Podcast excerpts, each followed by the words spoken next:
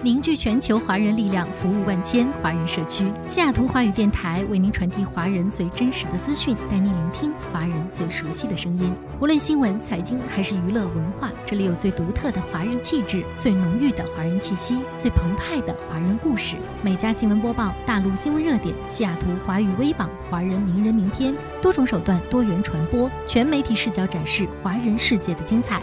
与你最近，所以最亲。这里是西雅图华语电台。听众朋友，大家好，这里是海外华人都在听的美家新闻播报，我是燕欣。今天是北京时间十月四号，北美当地时间十月三号。首先来到今天的新闻头条。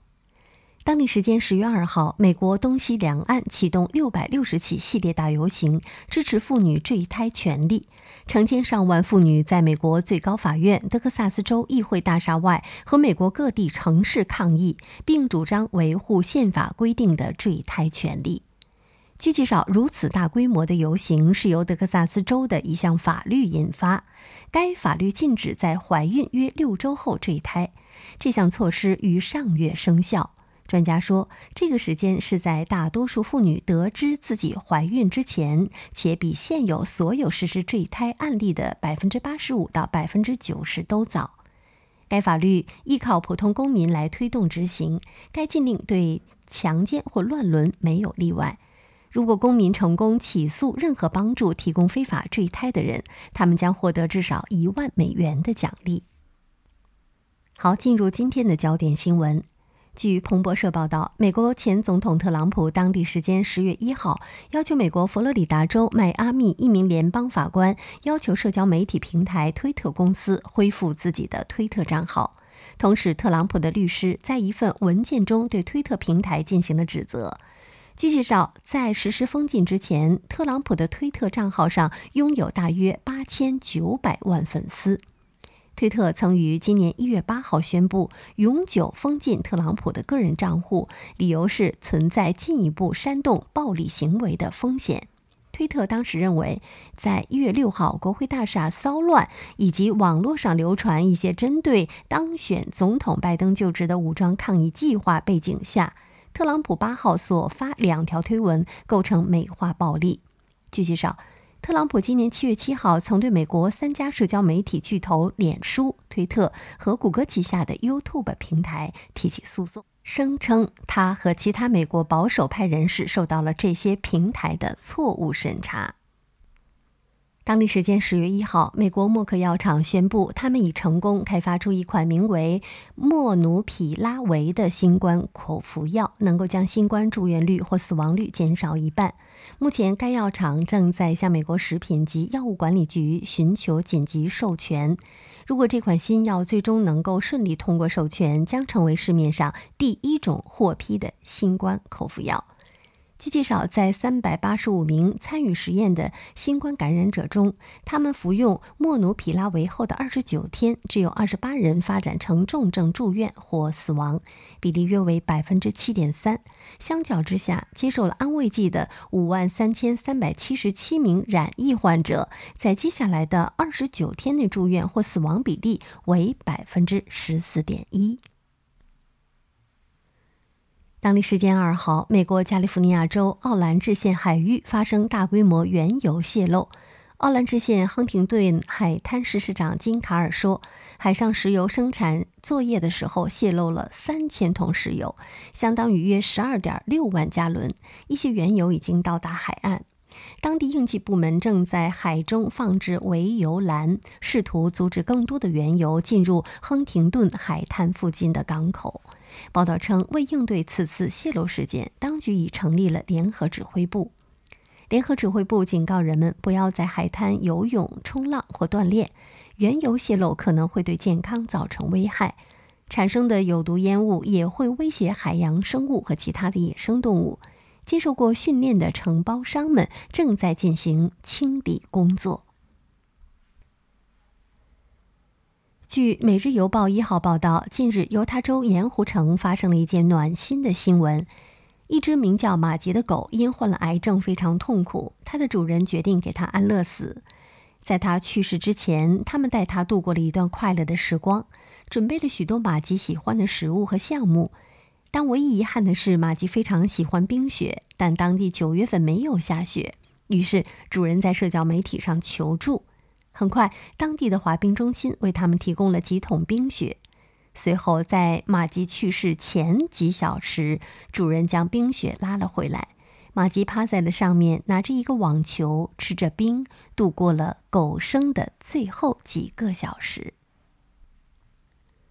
美国新冠死亡病例超过七十万之际，总统拜登于十月二号发表声明，缅怀死者的同时，敦促民众接种疫苗。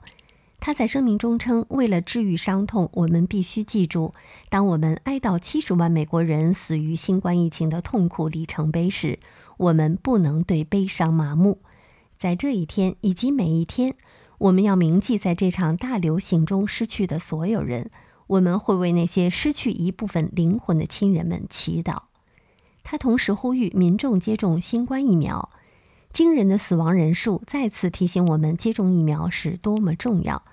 接种疫苗安全、免费还容易，因为有了疫苗，我们在过去的八个月抗击新冠疫情的斗争中取得了非凡的进展。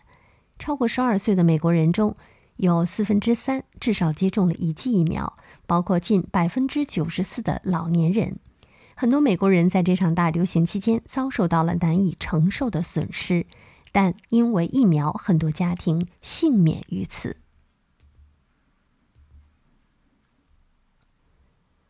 据美国有线电视新闻网二号报道，白宫前新闻秘书斯蒂芬妮·格里沙姆在其即将出版的新书《我现在就回答你的问题》中，解讲述了美国前第一夫人梅拉尼亚不为人知的一面。据介绍。这本书将于当地时间五号出版。作为特朗普和梅拉尼亚的高级助手，格里沙姆五年内曾变换过不少职务，这也许让他对梅拉尼亚有了更多的了解。据介绍，CNN 透露了此书的五个看点，包括梅拉尼亚痴迷于阅读关于自己的媒体报道；梅拉尼亚为何鲜少出现在白宫办公室；梅拉尼亚为何称伊万卡为公主。梅拉尼亚因丈夫的桃色绯闻而感到愤怒，以及为何梅拉尼亚为何喜欢穿她那件绿色的外套。近日，一个由音乐历史学家、音乐理论家、作曲家和计算机科学家组成的团队宣布，经过两年多的努力，著名音乐家贝多芬未完成的第十交响曲即将被他们的 AI 完成。完整版的第十交响曲将于二零二一年十月九号发布。贝多芬开始着手创作第十交响曲，健康状况已不容乐观。这位伟大的音乐家最终留下的只有一些音符片段和他草草记下的零星的想法。据介绍，这个团队使用贝多芬全部作品的笔记和已完成的作品，外加第十交响曲的草稿，让机器学会如何像贝多芬一样的创作。早在二零一九年十一月，他们打印出了 AI 根据贝多芬留下的草稿所创作的乐谱，并邀请一位钢琴家在贝多芬故居博物馆的一个小型的音乐厅里演奏。在场的观众包括记者、音乐理论家和研究贝多芬的专家。团队让他们确定贝多芬创作的段落是在哪里结束的，而 AI 的额外创作又是从哪里开始的。事实上，观众都没能分辨出来。今日，俄罗斯电视台十月二号报道称，当地时间九月十八号，在美国洛杉矶北部的一个机场，一名身着忍者服饰的男子对美国特种部队发动了进攻，并造成了两人受伤。报道称，嫌疑人在现场用一把剑袭击了一名受害者，并向行政大楼窗户扔了一块石头，击中了另一名受害者的头部。据警方通报称，嫌犯是三十五岁的男子基诺·利维拉。九月十八号凌晨一点十分，利维拉身穿忍者装备，带着武士刀，询问一位在机场附近吸烟的陆军上士兵说：“你知道我是谁吗？你知道我的家人在哪里吗？”陆军上士回答说：“不知道。”嫌犯随后砍向该军官，并击中了他的腿和手机。随后，嫌犯开始追逐第一位受害者，两人一同跑向机场行政大楼。嫌犯从窗外投掷石头，击中了第二位受害者军官的头部。警方随后将李维拉逮捕。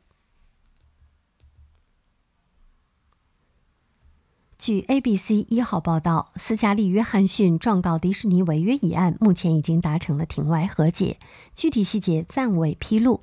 斯嘉丽表示：“我很高兴与迪士尼解决了分歧，期待未来继续合作。”迪士尼主席艾伦·伯格曼表示：“很高兴我们能够和斯嘉丽·约翰逊就黑寡妇的问题达成一致，感谢他为漫威电影宇宙所做的贡献。”也期待在接下来的一些项目中与他合作，包括恐怖塔。今年七月底，约翰逊在洛杉矶高院把迪士尼告上了法庭，称迪士尼将他主演的漫威新片《黑寡妇》同步流媒体上线的行为，违反了约翰逊的合约，阻止了他将自己按与漫威的商讨条件所能拿到的全部利益变为现实。据美国《纽约邮报》十月一号报道，墨西哥贩毒集团洛斯特拉斯科九月二十九号在社交媒体上发布了一段时长七分钟左右的视频。视频显示，一些人的手被铐着，跪在了一片草地上排成列；另有一些人蒙着面，并持长枪。其中有蒙面人挨个走进前排跪着的人，拿枪指着他们的脑袋问话，随后将其枪决。据介绍，被处决的那些人是另一个武装团队拉班德拉的二十名成员，而洛斯特拉科斯和拉班德拉是敌对帮派。报道称，这些跪着的人随后被处决后，其中四名受害者尸体被弃置伊瓜拉市的市长办公室所在的楼前，而其他十六名被枪杀者的遗体尚未找到。蒙面人称，伊瓜拉市的人们，这里都是那些敲诈勒索和杀害无辜民众和妇女的人，是恐吓这个美丽城市的垃圾。同时，在审讯过程中，拉班德拉的一名成员承认，他们的老板与市长办公室有直接联系。目前，市长佩雷斯的办公室目前尚未对此事置评。据美联社十月一号报道，西班牙拉帕尔马岛上的火山喷发十天后，岩浆流入大西洋，冷却生成了陆地，令这座小岛的面积持续增大。据介绍，岛上老昆布雷火山喷出的岩浆至少连续两天流入了大西洋，冷却后生成的陆地面积足以覆盖二十五个足球场。岩浆入海冷却后生成的半岛面积已增长至二十公顷。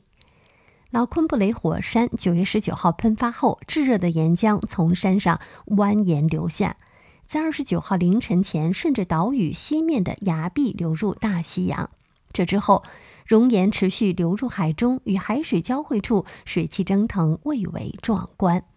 美联社报道形容，岩浆入海冷却后，在拉帕尔马岛西部海岸生成半圆形半岛，这片新生陆地最宽处超过五百米。美国知名肉品大王维克斯勒日前险遭小偷窃取名车，监视器影片可以看到，习惯裸睡的他半夜拿着一把 AR 十五步枪冲出了家门，朝着窃贼开火。他全身赤裸，看得出来相当愤怒与急迫。但警场到场之后没有抓到嫌犯，反而害维克斯勒本人惹上了官司。据介绍。五十六岁的维克斯勒在新泽西州豪宅中收藏了据说全美仅十辆价值超过五十万美元的兰博基尼，另外还有法拉利、奔驰等豪贵的名车。自二零一九年八月以来，至少遭到窃贼十八次上门的盗窃，而警方却只有一次抓到了嫌犯。警方称，之所以指控维克斯勒，是因为他所持枪支与执照不符。目前偷车贼尚未被捕，但维克斯勒却被没收了枪支、持枪执照，还患判缓刑两年。据英国《独立报》十月一号报道称，一名名为格斯里多尔芬的男子为应对燃油危机，想出了老派的解决办法——骑马出行。据社交媒体上流传的。视频显示出多尔芬骑着一匹绿色的马到某加油站附近，甚至还嘲笑那些排着长队等待加油的司机。目前，该视频在社交媒体上走红，获得了至少六百七十万的浏览量。英国官方九月三十号表示，由于卡车司机严重短缺造成的燃油危机已经得到控制，但实际上，伦敦的许多加油站仍然关闭，开着的加油站门口排起了长队。英国的燃油危机在一些欧洲国家引发了嘲讽。有政客表示，卡车司机的短缺显然是英国脱离欧盟造成的后果。据介绍，英国此次燃油危机波及教育、医疗、公共服务等多个领域。美国佛州一名妈妈在 TikTok 上拍视频，称自己在和七岁的儿子收房租。他表示，每天都会交代工作给儿子处理，若是处理完成，就能够赚得美元一元。等到月底的时候，儿子再把赚来的钱作为房租交给他。据介绍，这名母亲为儿子准备了两个存钱罐，分为娱乐费与账单，要求儿子月底前自己要好好分配这两笔费用。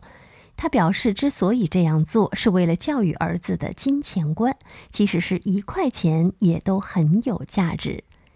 据介绍，这段视频已经有二百七十万人浏览。这名妈妈的做法也掀起了两方论战。他才七岁而已，为什么不让他继续当个孩子？等大一点再这样做比较好吧。小孩应该开开心心的，应该让他们长大再担心长大。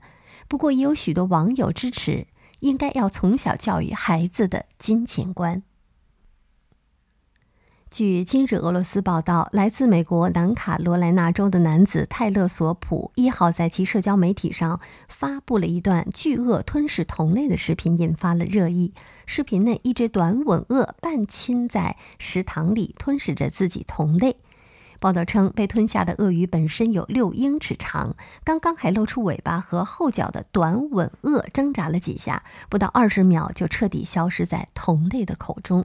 据报道，自一号该视频上传以来，点击量已经超过三百万次。泰勒说，这一可怕的场景是在他父母家的后院拍摄的，这并不是他们一家第一次看到大鳄鱼吃小鳄鱼的情景。好，以上就是今天美家新闻播报的全部内容，感谢收听，我们明天再会。